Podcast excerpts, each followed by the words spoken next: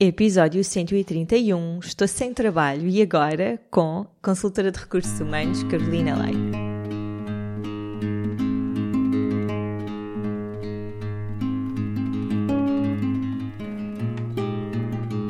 Olá, eu sou a Cláudia e este é o Oficina Podcast. Todas as semanas trago-te um convidado a uma reflexão que te vão ajudar a viver de uma forma mais simples, feliz e consciente. No Oficina não existem verdades absolutas e aqui tudo é uma descoberta. Olá a todos e a todas, bem-vindos e bem-vindas a mais um episódio do Oficina. Estou muito contente com o episódio desta semana e em trazer-vos esta informação, porque com o episódio da semana passada, onde eu partilhei um bocadinho o meu percurso profissional, partilhei a fase em que me senti uma vítima da crise que estávamos a atravessar, recebi muitas mensagens de pessoas que que viram nesta minha partilha um alento de espera lá, eu posso mudar a situação em que estou, se tiver um papel ativo um, na construção da vida que eu quero, que eu quero ter e se também mudar o meu mindset. Por isso, fez muito sentido, depois desta minha partilha, trazer aqui alguém ao podcast que sabe exatamente do que está a falar e que trabalha na área para vos poder ajudar de uma forma mais técnica e especializada. Por isso, convidei a Carolina Leite. Eu já conheço a Carolina por isso convidei a Carolina Leite. Eh, eu conheci a Carolina quando tínhamos 17 anos, numa atividade nacional de escuteiros, e nós demos logo muito bem.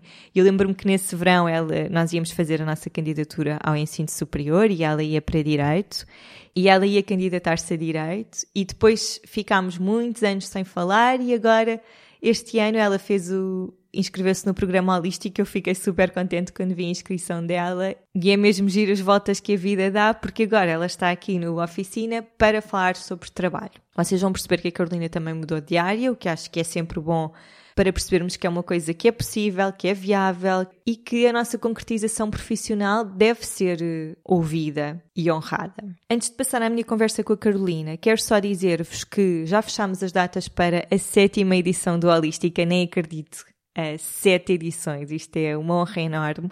E que vai ser entre 26 de outubro a 18 de dezembro.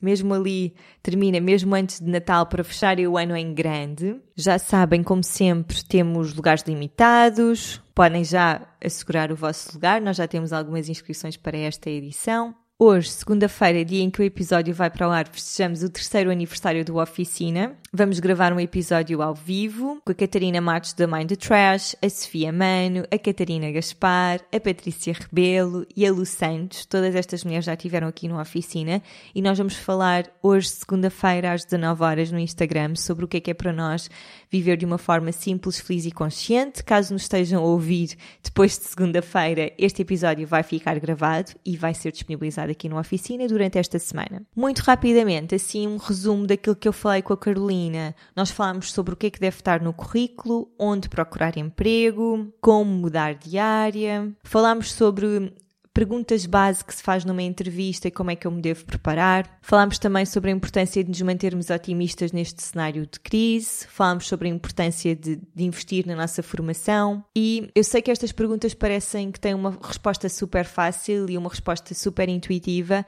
mas a mais-valia termos aqui a Carolina connosco foi que ela nos deu respostas técnicas, respostas muito importantes e que às vezes nós não pensamos bem sobre isso. E foi um episódio onde eu aprendi muito, por isso espero que vos seja útil.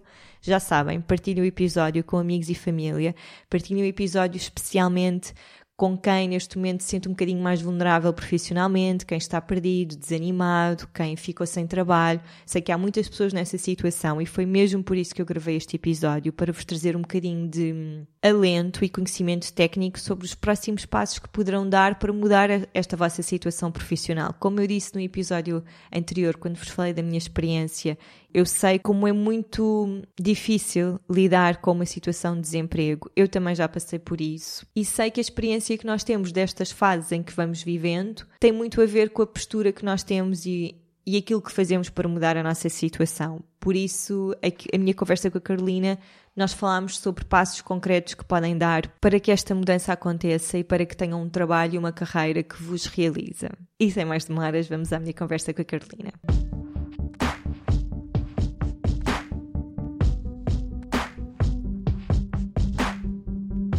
Olá Carolina, seja bem-vinda à oficina. Muito obrigada pelo teu tempo e por estares aqui connosco hoje para nos ajudares aqui a perceber como é que nós podemos procurar trabalho. Em primeiro lugar, queres começar por te apresentar?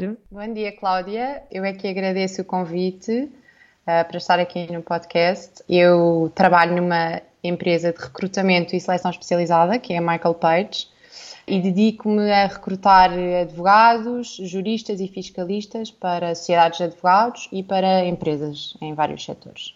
Também, por acaso, podíamos falar sobre isso, mas também deste um bocado uma grande reviravolta profissional na tua vida, não é? Uhum. E vem um bocado mostrar aquilo que nós vamos falar hoje, que não é só aquilo que tu estudaste, depois tem de ser o que tu fazes exatamente. Queres falar-nos sobre isso? Por acaso não tínhamos pensado em Sim. falar sobre isso, mas já agora.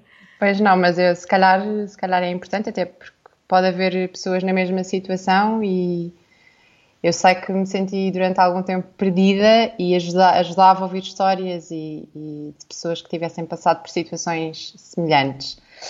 Uh, eu estudei Direito na Universidade Nova, achava que queria ir para a diplomacia, mas depois, durante o curso, percebi que não era nada disso que queria fazer.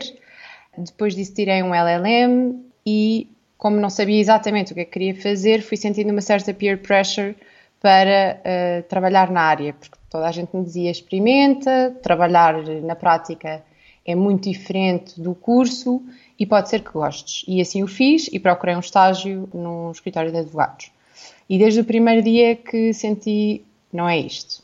Mas como não sabia exatamente o que eu queria fazer e tinha passado tantos anos a estudar naquela área, fui continuando e fui fazendo e tentava procurar via imensos sites sobre mudar de carreira, uh, queria uma solução quase mágica que nunca apareceu. Acabei por uh, arriscar e mudar para uma empresa que vi, vendia bebidas alcoólicas como comercial, com zero experiência na área comercial. Foi assim um, um salto grande uh, e, e arriscado e ao fim de um ano, por acaso, fui a uma, fui a uma entrevista de trabalho, porque uma amiga minha trabalhava nesta Michael Page e me chamou, e eu nem sequer estava a considerar isso, mas propuseram-me trabalhar lá, uh, como a recrutar, exatamente. E eu pensei, por que não? Eu gosto imenso de pessoas, andava a pensar noutras, noutras opções e acabou por calhar ser aquilo que eu adoro fazer mesmo. Portanto, descobri a minha profissão um bocadinho por acaso, mas também depois de já ter saído da minha zona de conforto, não é? Portanto, foi assim uma mudança brusca, e, mas com a qual estou, estou muito feliz e sinto-me muito realizada. E já viste, o facto de teres feito, é, é, teres estudado Direito, hoje em dia ajuda-te a perceber com muito, não é, mais clareza que tipo de uhum. aptidões, o, o, perfil de, de pessoas que procuras no teu uhum. trabalho. Portanto. Sem dúvida, sem dúvida, eu diria que é fulcral o facto de eu ter tirado direito e eu cheguei mesmo a fazer a ordem dos advogados, portanto eu fui, terminei o estágio uh, e muitas vezes, mesmo para as pessoas que eu estou a entrevistar, ficam logo completamente, ficam muito mais descontraídas quando percebem, ah, esta pessoa sabe do que, é que, do que é que eu estou a falar, não tenho que estar a explicar o beabá, ou vai perceber porque é que eu não gosto desta área, ou que tipo, como é que o processo se desenvolve. Portanto, sim, eu sinto que ajuda imenso. E também para as pessoas que estão a contratar, não é? Os meus clientes têm uma segurança muito maior em passar-me uma necessidade porque sabem que eu vou perceber a nível técnico o que é que eles estão à procura e não só a nível de soft skills e de personalidade, etc. Por isso, sim, uma coisa que eu achava que mudando de carreira não me ia servir para nada acabou por ser essencial. E isso é muito interessante. E muito importante aquilo que tu estás a dizer, não, não desvalorizarmos a nossa formação mesmo que mudemos exatamente, de área. Exatamente, exatamente. É, é, muito importante. Eu também tinha um amigo que era booker de, de uma empresa de eventos uh, e na altura ele, ele, ele tinha sido contabilista e detestava. E ele dizia que na altura só o contrataram para essa empresa de eventos porque ele tinha sido contabilista, acharam interessante essa vertente. Portanto, ele pensou, bem, uma coisa que eu fiz que achava completamente irrelevante foi a razão pela qual eu fui a pessoa selecionada para o meu trabalho de sonho. É, é, é muito importante olharmos para o nosso percurso e não desvalorizarmos uh, as nossas experiências, as nossas formações, mesmo que não sejam aquilo que mais nos uh, com que mais nos identificamos no presente momento, ou que nos fazem sentir mais realizados, mas olharmos para isso de forma uh, criativa e pensar como é que isto me pode ajudar e enriquecer e fazer com que o meu percurso seja diferente do A, do B ou do C. É isso mesmo. Então, nós sabemos que tu trabalhas numa área muito específica, mas, mas ainda assim há assim coisas que nos podes dizer acerca do mercado de trabalho neste momento, para quem está à procura de emprego, para quem quer mudar uhum. de área. Por isso podemos começar por, um, por perceber o que é que deve estar no currículo para quem agora se quer uh, candidatar a um, a um trabalho. Olha, eh, eu digo sempre que o CV é assim a base de tudo. Portanto, mesmo que eh, alguém que não esteja ativamente à procura no mercado de trabalho deve sempre manter um CV mais ou menos atualizado. Ok? Portanto, o CV é o primeiro passo.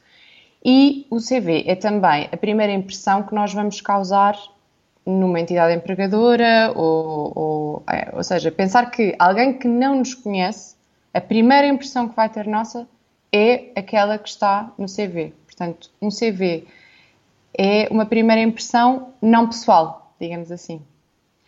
Portanto, só se temos essa oportunidade de ter essa primeira impressão, devemos esforçar-nos para que ela seja boa e positiva, naturalmente. Portanto, um CV muda muito de área para área. Eu trabalho, como, como já disse, na área legal. Claro que um CV da área legal vai ser completamente diferente de um CV de uma colega minha da área de marketing ou comunicação, mas há regras basilares que são comuns e, e que, podem ser utilizadas. Por exemplo, o CV deve ter um ar cuidado e clean, deve ser conciso, deve começar por ter os nossos dados pessoais, os nossos contactos diretos, aqui eu chamo a atenção para, para isto, porque há muitas pessoas que com o nervoso se enganam, põem o número de telemóvel errado e depois estão tristíssimas, ah, ninguém me liga, ah. ninguém, ninguém me contactou. Isto acontece, pode parecer muito simples, mas isto acontece inúmeras vezes. Outra questão, muitas vezes fazemos, ah, uh, vou pegar nesta base do CV do meu colega ou do meu amigo para fazer o meu CV. Nada de mal com isso muita atenção aos links errados. Vem muitas vezes no e-mail o link do e-mail de outra pessoa. Isso causa logo mau aspecto, eh, pode dar asa mal entendidos, portanto, verifiquem isso, não custa nada e é muito simples. Pois, uma questão que me perguntam sempre: fotografia, sim ou não? Depende. Eu, quando comecei à procura de trabalho, achava que os CVs não deviam ter fotografia. A verdade é que é muito mais fácil nós lembrarmos de uma pessoa quando temos a uhum. cara no CV. Portanto, sim, podem pôr fotografia, mas caso optem por fotografia, devem pôr uma fotografia profissional com fundo branco ou neutro e devem estar com a, a sorrir ou a rir-se, mas uh, de forma profissional. Nunca pôr fotografias cortadas de casamentos, que isto é muito, muito comum as pessoas. Ah, eu fico mal na fotografia, então vou pôr a fotografia do casamento da minha prima porque adorei a maquilhagem que me fizeram, mas depois esquecem-se estão ou com o copo de vinho na mão, ou agarrados e aparece aquele bracinho preto assim a meio que não tem corpo. Uh, já vi fotografias que mandam, uh, pessoas que mandam fotografias em fotos de grupo com outras pessoas na fotografia. Ah. Não. Já recebi uma fotografia de uma pessoa a abraçar o cão. Esse, eu acho ótimo. Todos temos animais que adoramos, mas não é o espaço para mostrarmos a fotografia do nosso cão, portanto. Ou, por exemplo, fotografias de óculos de sol também, não. Portanto, muita atenção a, ok, quero pôr uma fotografia, então vou esforçar-me por pôr uma fotografia simples e profissional. Não é, depois depende da área, se calhar se for um advogado convém estar de fato, mas se for um engenheiro não faz sentido nenhum uma fotografia de fato e gravata, não é? Portanto, uhum. isto temos, ou da IT, temos que adaptar à área a que nos estamos a candidatar e ter um bocadinho de bom senso. Outra questão, ortografia e gramática. Evitar falar de nós próprios na terceira pessoa, do estilo a Carolina é uma pessoa muito sonhadora, caiu em desuso, não se costuma fazer e soa, soa a falso portanto, ter por bullet points ou ter informação mais sintética e optar por secções organizadas no currículo. Como se começa-se pelos dados pessoais, depois o mais importante é a experiência profissional, de seguida a formação, experiência académica e no final as competências. Outra questão, convém termos sempre tudo por ordem cronológica, do mais recente ao mais antigo. Porque é muito mais fácil, é, é o que interessa mais ao empregador, é a nossa experiência atual, não é o, o a, a escola primária em que andamos, não é? Portanto, até pode ter essa informação, mas mais para o fim. Isto é só uma questão de lógica. Relativamente ao texto, não deve ter um texto muito longo, máximo duas páginas. Uhum. Manchas de texto apelativas, nada de grandes textos corridos. Cores discretas, mas vivas. Eu não tive um CV que era. Todo ele era, era branco, cinzento claro e cinzento muito claro. Eu, esforce, eu quase não conseguia Sim. ler a informação do currículo. Estive ali mesmo aflita.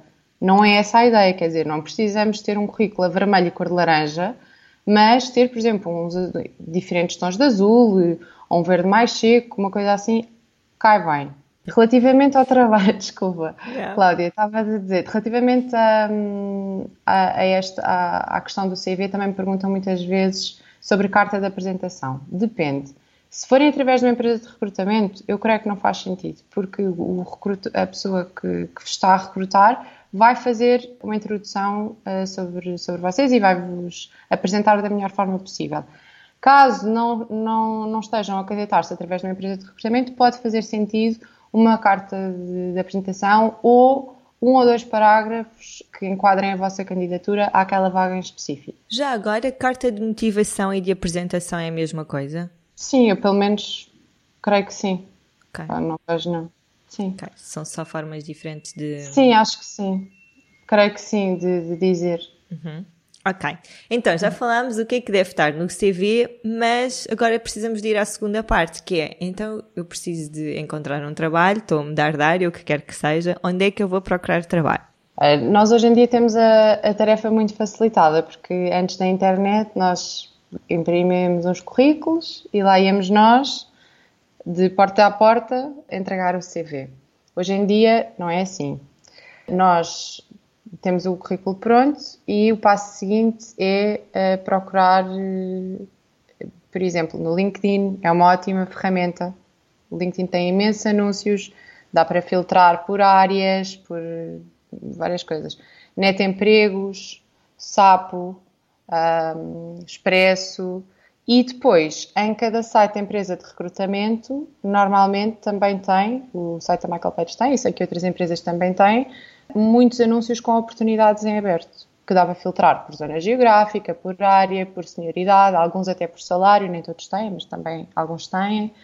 E depois, se, se nós soubermos exatamente em que tipo de empresas é que queremos trabalhar, podemos também ir ao site de cada uma das empresas e uh, ver os contactos, porque muitas dizem estamos a recrutar e têm logo um, um e-mail ou um contacto, algumas têm mesmo um formulário diretamente do site e podemos logo candidatar-nos aí uh, diretamente. Portanto, hoje em dia há uma panóplia de opções gigante e já não temos que ir ao jornal, estar à procura.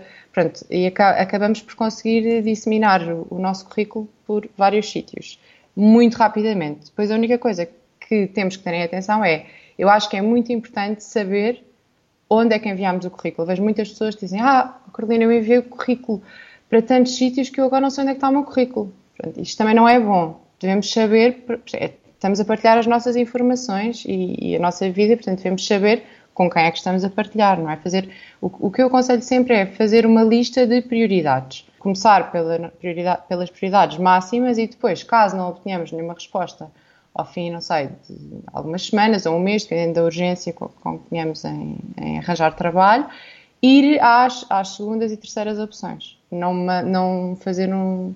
Não chutar, peço desculpa pela expressão, mas não chutar o currículo uh, uhum. para todo lado ao mesmo tempo. Isso às vezes faz-nos ficar mais ansiosos, não sabemos já para onde é que enviamos, portanto, depois também não conseguimos fazer um tracking de se nos responderam, quanto tempo é que passou, etc. E devemos ter essa informação uh, bem organizada e estarmos cientes de, de onde é que está o nosso currículo. Já agora, qual é que é a tua opinião em relação a enviarmos candidaturas espontâneas? Achas que é uma mais-valia para essa pessoa do ponto de vista de como é que a empresa vai receber? Sabes, se, se receberes uma uhum. candidatura espontânea na, na empresa, achas que vai ficar bem visto essa pessoa que, que enviou? Olha, é, depende muito de empresa para empresa, depende muito de área para área. Uh, eu acho que não há problema nenhum em fazermos uma candidatura espontânea, mesmo, de todo. Acho que não vamos ficar mal vistos. O único perigo em que incorremos é podermos não uh, ter resposta, uhum. não é? E podermos não saber uh, como uh, fazer a avaliação de porquê que não me responderam. Uhum. Quando, tu, quando tu te candidatas através de uma empresa de recrutamento, a parte do é que tens o intermediário e tu podes ligar a essa pessoa, pelo menos eu dou o meu telemóvel a todos os meus candidatos sem exceção. E quando estão em processo comigo, podem me ligar, podem mandar um WhatsApp, podem mandar um SMS para saber como é que está o processo. Se tu candidatas diretamente para um e-mail geral, tu não sabes quem é que está do outro lado, tu não sabes se aquela candidatura foi vista ou não. Portanto, eu acho que a questão é um bocadinho diferente. É, não vais ficar mal visto e podes experimentar, e tentar. Mas depois é muito difícil de gerir daí para a frente, porque o currículo não sabes para onde é que, onde é que foi parar, não sabes se alguém o viu. Porque há empresas que têm alguém quase só a fazer essa filtragem e há outras que, que, que, eh, nas quais o currículo vai ficar pre, perdido numa caixa de e-mail que mesmo uhum. depois abra uma oportunidade nem sequer vão ver, não é? Portanto, isto difere tanto de empresa para empresa, de gestão para, não é? De gestão de recursos humanos para gestão de recursos humanos, portanto, é, é por vezes não não é a melhor não é a melhor estratégia, na minha opinião. Mas não acho que seja errado, nem acho que, fiquem, que fiquemos com que deixemos uma má impressão só por fazer uma candidatura espontânea. Obrigada pelo esclarecimento. Então, se eu quiser mudar de área, como é que eu posso fazê-lo? Ok. Esta para mim é a pergunta mais difícil de todas, porque eu própria tive muita dificuldade e andei muitos anos, como estava a dizer há pouco, perdida. Então, o que é que eu posso aconselhar? Isto são conselhos muito genéricos. Quem, uhum. e, e deixo já, desde aqui, desde já a minha disponibilidade para quem quiser depois falar comigo, a Cláudia tem os meus contactos eu estou super disponível para aconselhar uh, cada caso em específico. Mas há conselhos que são gerais. Eu acho que é muito importante, antes, de mudar, antes da decisão de mudar de área, fazermos uma introspeção e uma análise e percebermos: eu quero realmente mudar de carreira? É mesmo que eu quero? Ou seja, temos que perceber se a nossa insatisfação não está ligada a outros fatores. Não é? Muitas vezes temos um sentimento de fuga para a frente, que é não gostamos do nosso chefe ou não gostamos do sítio onde trabalhamos e começamos a questionar se é realmente aquilo que queremos fazer, quando no fundo há outros fatores exógenos que nada têm a ver com a carreira, têm a ver com outras questões. Portanto, é importante percebermos isso. Em alguns casos, eu acho que também pode ser importante começarmos uma terapia ou um coaching, uh, algo que nos acompanhe durante esta mudança acho que é muito interessante. Sei que nem toda a gente é apologista disto, mas eu acho que é uma mudança totalmente diferente quando é uma mudança completa, não é? E portanto, acho que este, este primeiro ponto é muito importante. Se percebermos que os fatores não são externos, ou seja, que têm mesmo a ver connosco e com a nossa realização pessoal e que aquela carreira uh, não nos preenche, então o próximo passo é estabelecer um bom plano de ação. É muito importante ajustarmos as nossas expectativas, prevermos alguns riscos ou consequências. Por exemplo, pensar, ok, eu quero mudar de trabalho, mas eu tenho alguma estabilidade financeira mínima, não é? Eu lembro-me que houve uma altura que eu achei que queria tirar design de moda em Itália. E eu estava decididíssima, mas eu não tinha ido ver os preços dos cursos. Tá, queria mudar, pronto. Quando eu fui ver os cursos, havia cursos de 25 mil euros. Eu não tinha 25 mil euros, nem ia pedir aos meus pais 25 mil euros. Claro que se fosse o sonho da minha vida e eu tivesse a certeza, eu se calhar até tinha trabalhado durante dois ou três anos para poupar esse dinheiro. Mas eu pensei melhor e pensei, não, isto não é exatamente aquilo que eu quero. E era um investimento demasiado uh, forte para depois, ah, não é bem isto. Portanto, é importante também preparar-nos para, uh, para termos de estar muito organizados financeiramente e perceber que temos essa estabilidade financeira. E depois prepararmos psicologicamente para nos posicionarmos no nível de senioridade inferior àquele que temos atualmente. Não é? Portanto, eu quando fui trabalhar para a Michael Page, eu não, nunca tinha feito recrutamento na minha vida. Eu não tinha feito entrevistas a outras pessoas. Eu tive de aprender. Portanto, eu não pude posicionar-me como uma pessoa que já fez não sei quantos anos de sociedade de advogados e estágio, tive que começar por baixo, como se costuma dizer. E, essa e isso não é fácil, não é? Portanto, às vezes as pessoas dizem, ah, eu quero mudar de carreira, então, mas a nível salarial? Ah, é, a nível salarial quero um aumento salarial. Não, se estamos a mudar de carreira e se vamos começar algo em que não somos uh, experts, digamos assim, vamos ter de baixar significativamente a nossa expectativa salarial. Portanto, isto é algo que também devemos considerar e que, e, e que é real, no fundo. Depois, devemos também avaliar as nossas skills, as nossas competências de forma realista. Porque nós às vezes achamos, ah, eu adoro a área comercial, o nosso trabalho tem uma vertente muito comercial, precisamos ligar muito a clientes, fazer muitas cold calls. E depois havemos pessoas que vão estagiar connosco e que têm vergonha de falar ao telefone. E têm medo de falar ao telefone. Portanto, temos que pensar, ok, é o que eu acho que gosto ou é o que eu gosto realmente? Uhum. E não há problema nenhum. Eu tenho que perceber, o meu perfil é mais criativo ou é mais analítico?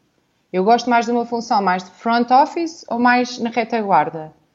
Tentar perceber e naquele trabalho o que é que me vai ser exigido e vai-me ser natural ou para mim vai ser ou vou estar em esforço, ok? E uma das coisas mais importantes em mudar da, da, área é o networking. Falar com muitas pessoas que trabalham na área, ir a eventos, ir a workshops, sair da zona de conforto, apreender novas realidades. Isto é muito importante. Perceber exatamente, oh, ok, esta pessoa trabalha nesta área, mas o que é que ela faz no dia a dia? Uhum. Porque às vezes nós fantasiamos certas profissões. Eu vejo muitas pessoas a dizerem-me assim: não tens saudades de ser advogada, Carolina? Eu, não. Ah, é que ser advogado porque fantasiaram Sim. uma profissão porque viram o Suits e acham que de repente ser advogado é aquilo. E faz-me lembrar, nós quando éramos pequenos e víamos o Baywatch e achávamos que os nadadores salvadores, é que a vida era assim. Não é assim. Portanto, temos que falar com pessoas que efetivamente trabalham na área e perceber como é que é o dia a dia delas, uh, o que é que elas fizeram para chegar onde estão e tentarmos perceber se é esse o nosso caminho e se isso nos vai fazer felizes tanto quanto possível. E depois há, há, há, outro ponto que nós já tínhamos falado há pouco, que é utilizar a tua experiência do passado aliada às tuas melhores soft skills. Portanto, não pensar, ok, tirei direito e agora que seca, isto não me serve de nada, andei aqui não sei quantos anos a estudar uma coisa que nem sequer gosto e não me vai servir de nada. Não. Eu adoro pessoas, eu adoro falar, adoro fazer entrevistas, mas posso utilizar os conhecimentos que, que adquiri durante o meu curso, ou sei lá, eu andei nos escuteiros, como tu sabes, e aprendi imensas coisas. Portanto, nada desses conhecimentos são conhecimentos perdidos e, portanto, devemos ali, pensar na, em tudo que já vivemos e tentar utilizá-lo de uma forma criativa, digamos assim, para nos ajudar na procura do, do, novo trabalho e da nova área. Um, dependendo da fase da carreira, eu acho que também pode ser interessante arranjar um part-time ou um estágio na área. Já tínhamos uma vez também falado sobre isto, creio não é bom fazermos estágios ad eterno, obviamente, e estarmos a ser explorados. Não é essa a ideia. Mas às vezes, num estágio, num part-time de curta duração, podemos conseguir perceber eh, eh, se é exatamente aquela função que, que nós queremos fazer. E, portanto, isso às vezes é mais importante do que estar três anos a estudar ou a fazer imensos cursos. Mais vale primeiro fazer, eh, experimentar a parte mais prática, mais hands-on, e depois, então, se for isso mesmo, então vamos investir numa formação complementar. A parte da formação complementar para mim vem em último lugar de todos estes passos que eu falei de mudar de área. Porque muitas vezes eu vejo pessoas a dizer, ah, eu quero mudar de área, então vou tirar um mestrado, vou tirar o MBA. Não, primeiro vejam se é exatamente esse o passo que querem dar e depois invistam na formação complementar e não ao contrário. Super importante aquilo que tu estás a dizer, a sério. Agora, fui selecionada para ir a uma entrevista. Quais é que são as perguntas de base de uma entrevista para eu me poder preparar? Porque isso também é super importante. Pois é. É importante e é causa de ansiedade para muitas pessoas, não é? Porque é, de repente chamaram-nos e nós queremos dar o nosso melhor e queremos que naquele momento a pessoa conheça a, o melhor, a melhor versão nossa e muitas vezes isto funciona ao contrário e vamos tão nervosos que fazemos tudo ao contrário. Portanto, o que eu costumo dizer é que não há nada como uma boa preparação.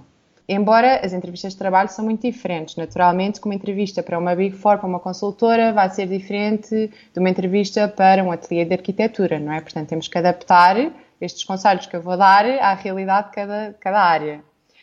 há alguns princípios base, como sempre, que, que eu acho que podem ajudar. Independentemente da área, pesquisar muito bem sobre a empresa, sobre o setor de atividade e sobre empresas concorrentes. Hoje em dia isso é super fácil. Vamos ao Google, escrevemos o nome da empresa e aparecem logo. O site da empresa, notícias do Google. Um, podemos, há muitas empresas que têm estrutura empresarial, portanto nós podemos pesquisar qual é que é a estrutura da empresa no nosso país. Outra coisa que eu também aconselho é pesquisar, por exemplo, através do LinkedIn, o background dos interlocutores. Imagina, vou ver e a pessoa que me vai entrevistar estudou na mesma faculdade que eu, no mesmo curso que eu, ou tiramos as duas um curso de vela, ou podemos ter ali pontos em comum que até podem ajudar e ser um icebreaker durante, durante a entrevista e uh, prepararmos para algumas questões meramente exploratórias que deixam também as pessoas muito nervosas. Por exemplo, olha, fala um pouco sobre si. Muitas fazemos esta pergunta e nós, mas falo como desde que nasci, desde a licenciatura. Perceber um bocadinho o que é que a pessoa, quando diz fala-me fala sobre si, exatamente o que é que a pessoa está, está a perguntar. Portanto, devemos nos preparar para uma pessoa, porque há diferentes tipos de interlocutores, e devemos nos preparar para uma pessoa que, seja, que faça muitas perguntas ou uma pessoa que seja mais low profile e que espero que tu fales e que, desenvol e que desenvolvas mais. Outra pergunta que também é bastante usual é, olha, qual é, qual é que é a sua verdadeira motivação para novos projetos? Há muitas pessoas que não são claras sobre a razão da mudança. Devemos sempre ser claros e, e, e assertivos relativamente àquilo que nos faz mudar, porque senão fica uma sensação de incerteza e isso não faz com que ninguém, ninguém vai ficar com vontade de contratar uma pessoa que diga ah, pois é que eu não sei. É, portanto, saber exatamente, pensar sobre isso, se for preciso em casa até fazer uh, bullet points, não é preciso ir com textos decorados, que é péssimo, mas organizar ideias, ok? Portanto, isso é, acho que é importante. E mostrar um, paixão, não é? Sim, mostrar que, que, queremos aquela oportunidade, que estamos mesmo. Eu, eu, sinceramente, às vezes há pessoas que, que, que os clientes me diziam, Carolina, a pessoa estava ali, parecia que me estava a fazer um favor, estava assim.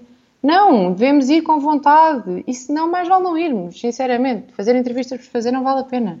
Devemos ir a entrevistas de trabalho para uh, funções que realmente nos apaixonem. Se não estamos a enganar a nós próprios, estamos a fazer os outros perderem tempo e não faz sentido nenhum. Portanto, mostrar paixão, sermos aguerridos, isso é muito importante mesmo. E isso muitas vezes faz com que a pessoa tenha vontade de nos contratar ou saia dali e nem se lembra se te chamas Cláudia, Karina ou Isabel. Portanto, isso é o que vai fazer com que a pessoa se lembre de ti ou não. E há, há outra pergunta que também muitas vezes fazem que é eh, fale-me fale de uma situação em que tenha identificado uma nova solução a um problema ou fale-me de um problema que tenha tido no trabalho e como é que o resolveu. Portanto, isto é algo que podemos pensar e também já levar pelo menos uma ou duas situações em que, pronto, em que nos tínhamos saído bem, não é? Não vamos falar de uma situação, ou então algo que não tenha corrido bem, mas que tínhamos aprendido com isso. No fundo, é, é isso. E achas mas, que aqui, quando fazem esta pergunta, estão mais à procura das competências técnicas ou sociais? O que, que achas que é? Acho que estão mais à procura das competências sociais, sinceramente. Acho que querem ver se a pessoa é criativa, eh, porque normalmente as perguntas técnicas são perguntas muito específicas. Eu não falei das perguntas técnicas. Claro que nos devemos preparar para as perguntas técnicas. Eu preparo os meus candidatos para as perguntas técnicas. Mas as perguntas técnicas são muito específicas de cada setor. Não é? Por exemplo, um engenheiro um, ou, uma pessoa da IT vai ter certas questões que não vão, não vão ter nada a ver com as minhas dos advogados. Agora, este tipo de questões, que são mais transversais, normalmente têm mais a ver com, com soft skills. Faz sentido. Se a pessoa é um bom team player, sabe resolver uh, problemas. Exemplo, há pessoas que chegam a esta fase e começam a falar mal do sítio onde trabalham, ou, de, ou do patrão, ou do, ou do chefe. Quer dizer, logo aí algo uhum. não, está, não está bem, não é? Normalmente. Portanto, é mais para ficar a conhecer a pessoa e saber como é que reage com os outros, com as chefias, com colegas, com pessoas que estão abaixo estas perguntas normalmente despletam esse tipo de, de questões. Mas eu interrompi-te, tu ias dizer mais alguma coisa neste ponto? Não, ia dizer, ia dizer que, que antes, uma, uma questão que pode parecer mais trivial, mas também é super importante, é escolhermos uma roupa adequada à nossa função. No dia estava a discutir isso com uma colega. A maneira como eu aconselho um candidato ou uma candidata a irem vestidos para uma entrevista não tem nada a ver com ela que estava a recrutar para, para uma fábrica, não é? Quer dizer, Eu não vou para uma fábrica de estilete e saia travada, não faz sentido, uhum. vou estar desenquadrada. Mas também não vou aparecer numa sociedade de advogados de havaianas e biquíni, não é?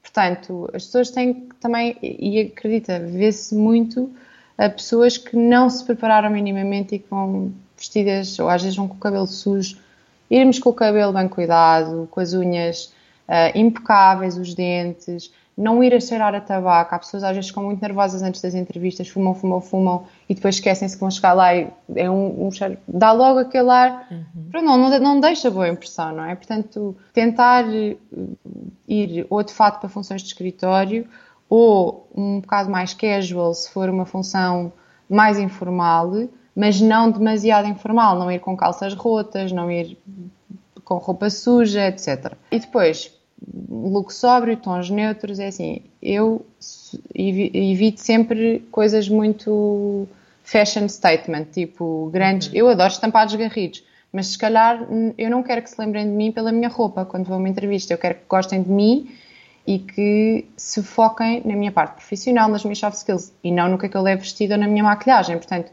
tudo o que é too much, evitar. Isto é um bocadinho bom senso. Uh, não ir com grandes decotes, saias curtas, uh, ou, ou, os homens com a camisa toda aberta, pronto, coisas que parecem básicas, mas que nunca é demais reforçar. E isto que eu falei foi tudo o que é que podemos preparar da entrevista. Agora, durante a entrevista também há muitas questões que, que não devemos esquecer. A linguagem corporal é muito importante nós, nós nem reparamos, mas uhum. se nós estamos sentados à espera que uma pessoa entre, quando a pessoa entra para nos entrevistar, devemos nos levantar, dar um aperto de mão forte e seguro, sorrir, olhar para a cara da pessoa. Às vezes estamos tão nervosos que a pessoa não se lembra de se levantar, dá logo uma impressão. Portanto, saber que não há problema estar sentado, mas se a pessoa entra, levantar-nos, dar um aperto de mão forte e seguro, manter o contacto visual, não se apoiar na mesa. Eu tinha uma candidata que uma vez estava, eu entrei na sala e ela estava a abanar a cadeira e a comer pasta elástica e não se mexeu. Eu, bom dia, ela, bom dia. E continuava.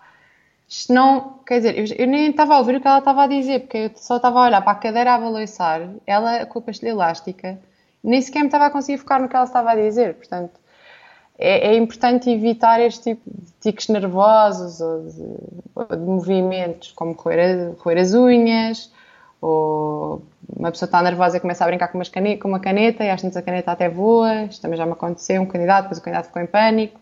Portanto, tentarmos não estar, controlar o nervosismo para não ficarmos com esse tipo de tiques.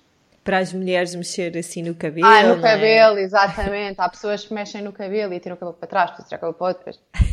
Ou telemóvel em cima da mesa, pessoas estão nervosas e depois vão mexer no telemóvel enquanto estão a falar, quer dizer, há mau aspecto.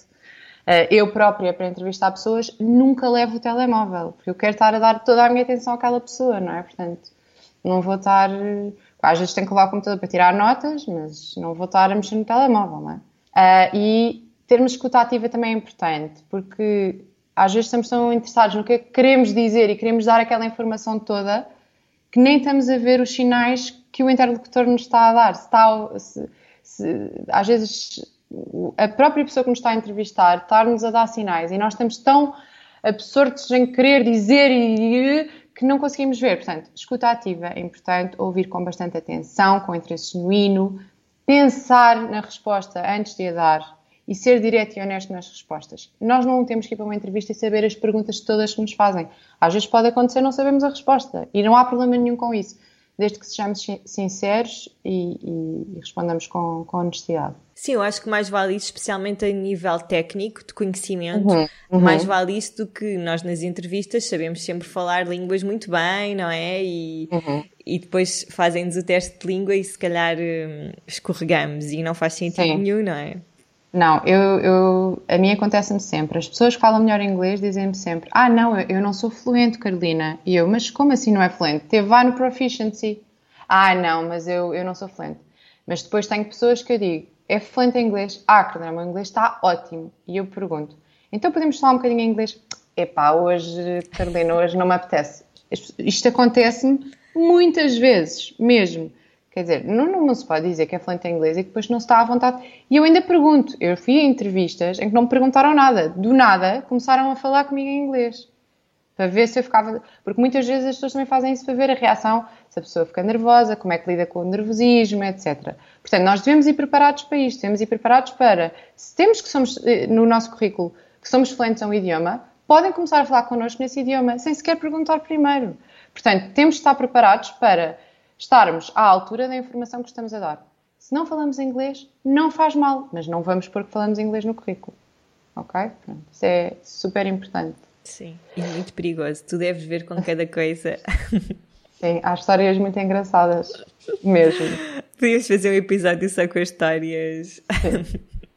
histórias em entrevista. Exato. Perguntas sobre as posições. As pessoas perguntam muito. O que, é que, que, é que eu devo perguntar? Devo ficar calado? Eu acho que, que é muito importante e só demonstra interesse fazeres perguntas sobre a posição a que tu estás a candidatar, demonstra que te interessaste, que foste ver. Podes perguntar, se não te tiverem dado uma job description, porque às vezes acontece não haver uma job description já feita, fazer mais perguntas sobre as responsabilidades que vais ter, eh, é uma função nova, é uma substituição de alguém, porque é que a pessoa saiu. Isto são perguntas que se podem e devem fazer. Ok? É importante perceber é porque houve um acréscimo do trabalho, é, é, mesmo, mesmo importante. E também não há problema nenhum de não sairmos da entrevista sem ter feedback. Saber quais é que. Olha, é ótimo dizer, podemos dizer logo, olha, gostei muito da conversa, gostava de perceber como é que serão os próximos passos. Às vezes estamos tão nervosos, saímos e nem sabemos. Se tem urgência no recrutamento, se vai haver mais uma entrevista ou mais sete, se vai haver testes, se estão a haver 300 pessoas ou se nós já estamos na fase final. Portanto, não há problema nenhum em fazer estas perguntas e em perceber, também para gerirmos as nossas expectativas, quais é são os próximos passos. Claro que, mais uma vez, se estivermos como empresa de recrutamento, o nosso headhunter, ou o nosso recrutador, vai poder ajudar-nos com isto e por isso, claro que essa parte é muito mais confortável. Mas mesmo que não, que não estejamos, não há problema nenhum em perguntar de tudo. Ah, e deixar uma boa impressão no final, naturalmente, não é? Eu tenho um, um candidato, coitado, que me ligou uma vez a dizer, Carolina, correu tudo perfeito, mas depois no final o cliente perguntou-me se eu queria fumar um cigarro e eu já estava tão descontraído que disse um disparate qualquer e aquilo inviabilizou toda a entrevista. Portanto, hum. ele estava aflitíssimo e disse: Pronto, não, não, não há de haver outras oportunidades. Sim, é muito importante, se correu alguma coisa mal, também não nos martirizarmos. Pensarmos: olha, isto correu menos bem, então vamos aprender com isto e para a próxima não vamos fazer. Portanto, também não, porque, porque, é verdade, há muitas coisas que podem correr mal, mas devemos utilizar sempre um, uma má experiência como uma aprendizagem futura. Super importante o que estás a dizer. Então, perante, eu sei que agora, se calhar, há muitas pessoas que ficaram sem trabalho, não é? Que estão com uma situação profissional em que as empresas não sabem muito bem também o que é que vai acontecer e acredito que haja muitas pessoas que estão em baixo, desmotivadas, um bocado sem rumo. Como é que nós podemos ficar mais otimistas perante este cenário de crise? Eu sei que não é uma pergunta fácil, mas. Não, mas é muito importante. Realmente, é, esta crise é uma crise, nós sabíamos que podia vir aí uma crise e as crises são cíclicas, é importante também lembrarmos disso. Não há um período bom que dure para sempre, mas também não há uma crise que não acabe. Eu acho que é muito importante termos isso em mente, ok? E é importante mantermos otimistas e é importante reconhecermos o nosso valor, independentemente de termos mantido o nosso trabalho ou de termos perdido o nosso trabalho. Ok? E lembrarmos que trabalhos há muitos. Ok? E a nossa saúde mental só temos a nossa. Portanto, é muito importante mantermos equilibrados e com saúde mental neste período. Eu sei que há muitas pessoas que se foram abaixo e algumas têm mais problemas em admiti-lo ou menos, mas devemos estar atentos a nós próprios e às pessoas que nos são mais próximas, de forma a estarmos minimamente uh, a mantermos uma sanidade mental é, é mesmo muito, muito importante. Falarmos, falarmos sobre os nossos problemas, uh, fazermos uma análise sobre o que, é que, o que é que não está a correr tão bem ou o que é que podemos efetivamente melhorar a nível prático e, e, e, e criarmos metas quantificáveis e objetivos tangíveis para também não desesperarmos, porque obviamente se formos comparar os resultados que estamos a ter agora, imagina em, em qualquer trabalho, com os do ano passado, claro que vão ser diferentes, mas isso não quer dizer uh, que não haja muito trabalho a ser feito e, e, e, há uma coisa muito importante, que é não devemos olhar para o passado, devemos olhar para o futuro uhum. e pensar que há sempre possibilidade de melhorar e há sempre coisas a fazer.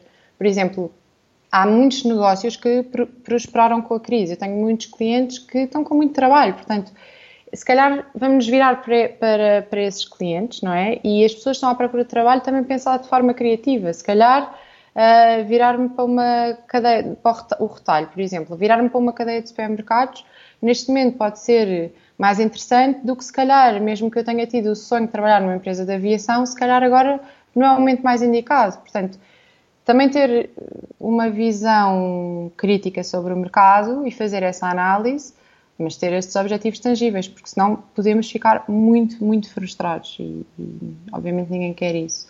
Uh, devemos relativizar, manter uma atitude e um espírito positivo. Em caso de termos ficado sem projeto profissional, eu digo sempre aproveitar para se dedicar a um hobby, apostar em novas skills. Coisa mais importante que eu aprendi em recrutamento: melhorem os idiomas. Eu não imaginas a quantidade de pessoas que eu vejo e digo que têm um currículo perfeito, fala inglês, ah, isso é que não, mas fez não sei quantas pós-graduações, quer dizer, a nível técnico é perfeita, mas só não falar inglês uhum. não vai conseguir arranjar trabalho naquela área. E isto é das coisas que eu sei que é mais transversal em todas as áreas. Portanto, há N aplicações, N plataformas que são grátis Hoje em dia, quase, ninguém, quase toda a gente tem acesso a um computador e internet, não é? Mesmo que vás a uma biblioteca pública, podes aceder. Portanto, aproveitem e apostem em aprender inglês, em aprender espanhol, em aprender francês, alemão, não sei, o que quiserem. O inglês é o básico dos básicos. Se o vosso não é bom, melhorem. Se não saibam, sabem, aprendam. É super, super importante e é uma ferramenta que vai uh, ser-vos útil em qualquer área. Em qualquer área que decidam trabalhar, vai ser muito, muito, muito importante. E depois há, há, tantas coisas que se podem fazer, por exemplo, o Excel é uma ferramenta super útil e que eu vejo que há muitas pessoas que não dominam o Excel de todo. Eu própria gostava de aprender mais sobre Excel e há imensos sites que têm, alguns são pagos, é verdade, mas que se formos ver os custos são quase irrisórios e, e consegue-se aprender eh, imenso. Isto depois é assim, eu acho que há muitas plataformas e, e, e depende muito da área para área, naturalmente. Mas isso depois também é uma questão de falarem com pessoas que trabalham na área e elas certamente saberão indicar-vos quais é que serão uh, as melhores, é? no fundo, para a vossa, tendo em conta a vossa experiência. E há uma coisa muito interessante que, que eu aprendi com os meus avós. Os meus avós vinham em Angola e tiveram que vir para Portugal e largaram tudo. E eu vejo muitas pessoas a falar dessa altura com muito saudosismo, com e os meus avós nunca foram assim, eles sempre disseram: Ah, sim, foi, foi giro porque viemos sem nada e tivemos que aprender coisas novas. E eles falavam sempre daquilo como se tivesse sido uma aventura. Eles sofreram horrores. As pessoas atiravam-lhes coisas ao carro, diziam que não os atendiam porque eram retornados. Portanto, eles podiam ter encaixado aquilo e ter, e ter ficado uh, ressabiados. Ou... Não, eles disseram: Não, foi, foi uma aventura, foi um desafio. E ultrapassámos. Portanto, a minha avó está-me sempre a dizer: Carolina não há nada que as pessoas não possam ultrapassar. Nós temos é que nos mentalizar que é um desafio e que vamos fazer o nosso melhor. E que há coisas que não dependem de nós, mesmo. Portanto, é muito importante vermos uma crise como uma possível oportunidade de mudança, de nos reinventarmos. Eu acho que essa é a chave. Então, como é que nós podemos também mudar? Nós já falámos de, do que é que podemos fazer, não é? Mas o mindset, qual é que, qual é que achas que deve ser o nosso mindset neste cenário de crise? Acho que devemos ter um mindset positivo, otimista, muito virado para o futuro e não para o passado, não sermos saudosistas e pensar, ai, há um ano eu estava nas Ilhas Gregas. Não. Como é que eu estou agora? Se por acaso ficarmos sem projeto, tentarmos pensar o que é que eu posso fazer para sair desta situação. Ok? A, a formação contínua, que é algo que, que é super importante. Em que é que devo apostar? Algo algo que nos ocupe. Se ficar sem projeto, muitas vezes, e para pessoas que valorizam o trabalho, é desesperante. As pessoas ficam sem saber o que fazer. Arranjar um hobby, aprender a tocar um instrumento, apostar na formação de, de, de, em algo que seja benéfico para o nosso trabalho, a questão do idioma que eu já tinha falado. Eh, é importante, a nível da formação, escolher bem, ver alguma coisa que privilegie tanto as hard como soft skills perceber que formação é que é valorizada na nossa área, falar com headhunters, falar com empresas de recrutamento, procurar uma formação que nos distinga, que nos dê uma vantagem competitiva, ver a crise como esta oportunidade de aprendermos coisas que se calhar não tínhamos tempo para aprender. E aproveitar também a vida, não é? Quer dizer, eu tenho uma candidata júnior que foi despedida, ela é ótima, mas foi dispensada. E eu estava a tentar dizer-lhe: porquê que não vais à praia? Porquê que não. Ah, não, eu vou trabalhar nos relatórios, nos artigos. E estava em pânico a dizer-me isto. E eu: ok, é ótimo trabalhar nos relatórios, trabalhar nos artigos, ler e, e doutrina, ler jurisprudência. Agora, aproveita também a vida, porque depois vais entrar num trabalho, não é? E não vais ter férias. Portanto, uhum. não te esqueças disso. Aproveita também para, para fazer coisas que não farias se estivesse a trabalhar, não é? Tirar o melhor de cada situação, de uma forma otimista, digamos assim. E eu volto a reiterar, evitar entrarmos em informações dispendiosas que às vezes não, não, não têm perspectivas realistas de, de emprego. E nós achamos que vai ser este mestrado de 5 mil euros que me vai dar a chave para eu entrar nesta área. E às vezes não é. Portanto, é mesmo, mesmo importante fazermos esta análise e rodearmos de pessoas positivas, que nos puxem para a frente e não nos rodearmos de pessoas que, que se vitimizam. Perdeste o trabalho, coitadinho, ah, que horror, ah, isso é horrível, isso é, ah, não sei como é que vais conseguir. Essas pessoas devemos manter-nos afastadas delas o mais possível, mesmo.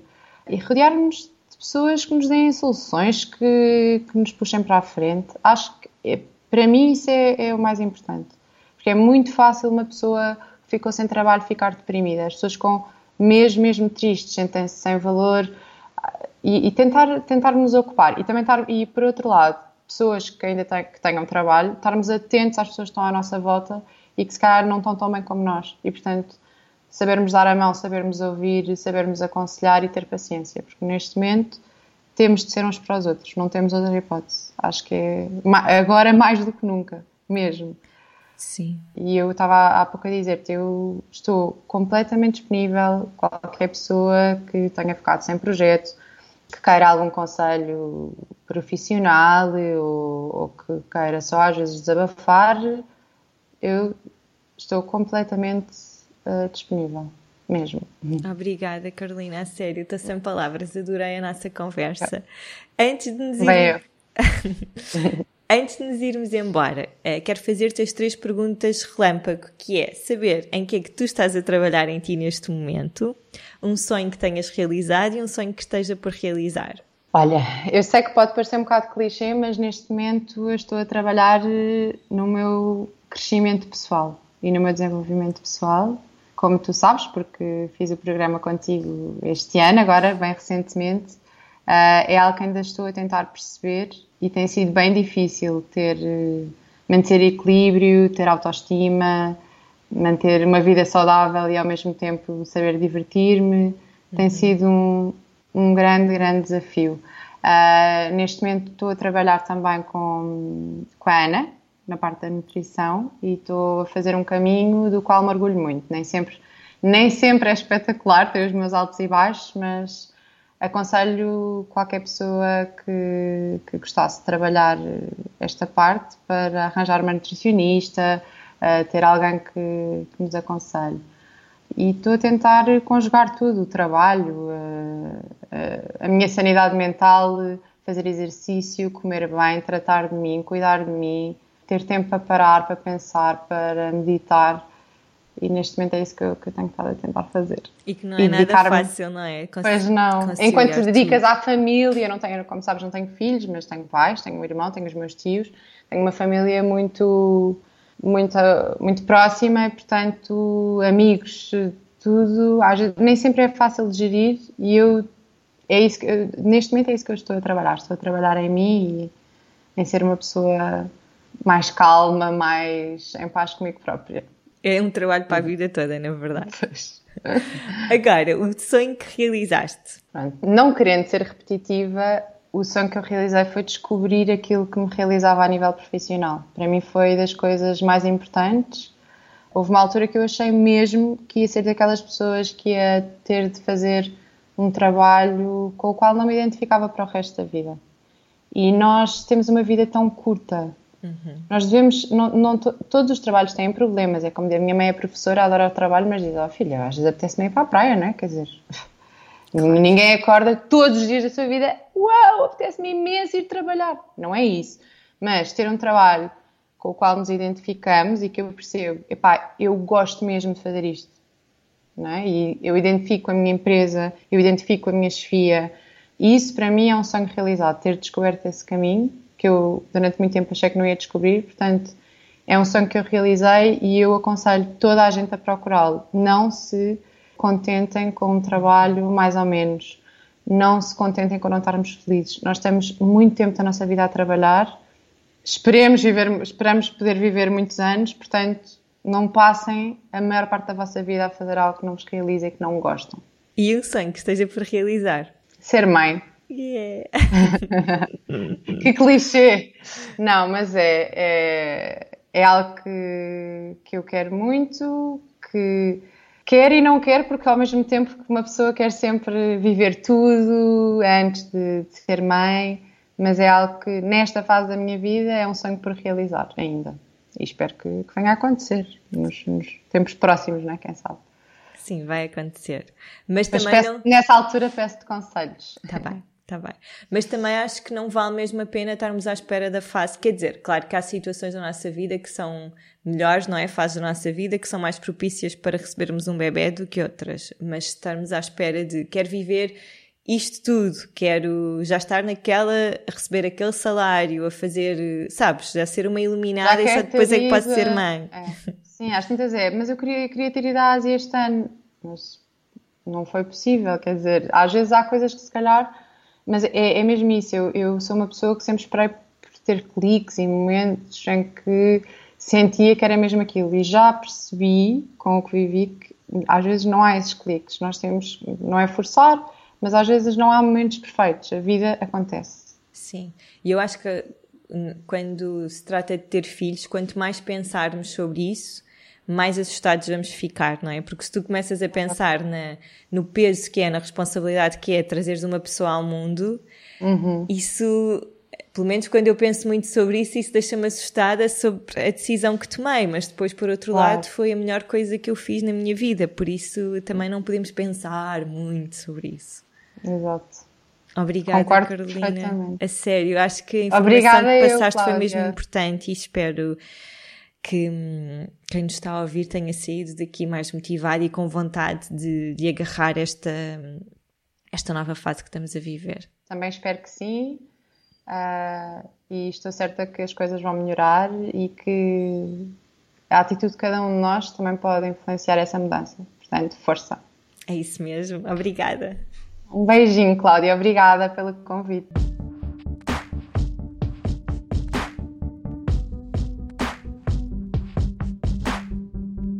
E pronto, espero que tenham gostado. Acho que foi uma conversa mesmo super informativa. Mais uma vez, partilhem o episódio com as pessoas que vocês conhecem que estão, que estão um bocadinho perdidas. É normal estarmos assim, por tudo aquilo que estamos a viver e por, eh, por, aquilo, por aquilo que sabemos que nos espera. Muito obrigada por estarem desse lado. Parabéns a nós, parabéns à oficina. Muito obrigada por estarem desse lado nestes últimos três anos pela vossa companhia. Até breve, um dia cheio de sala interior.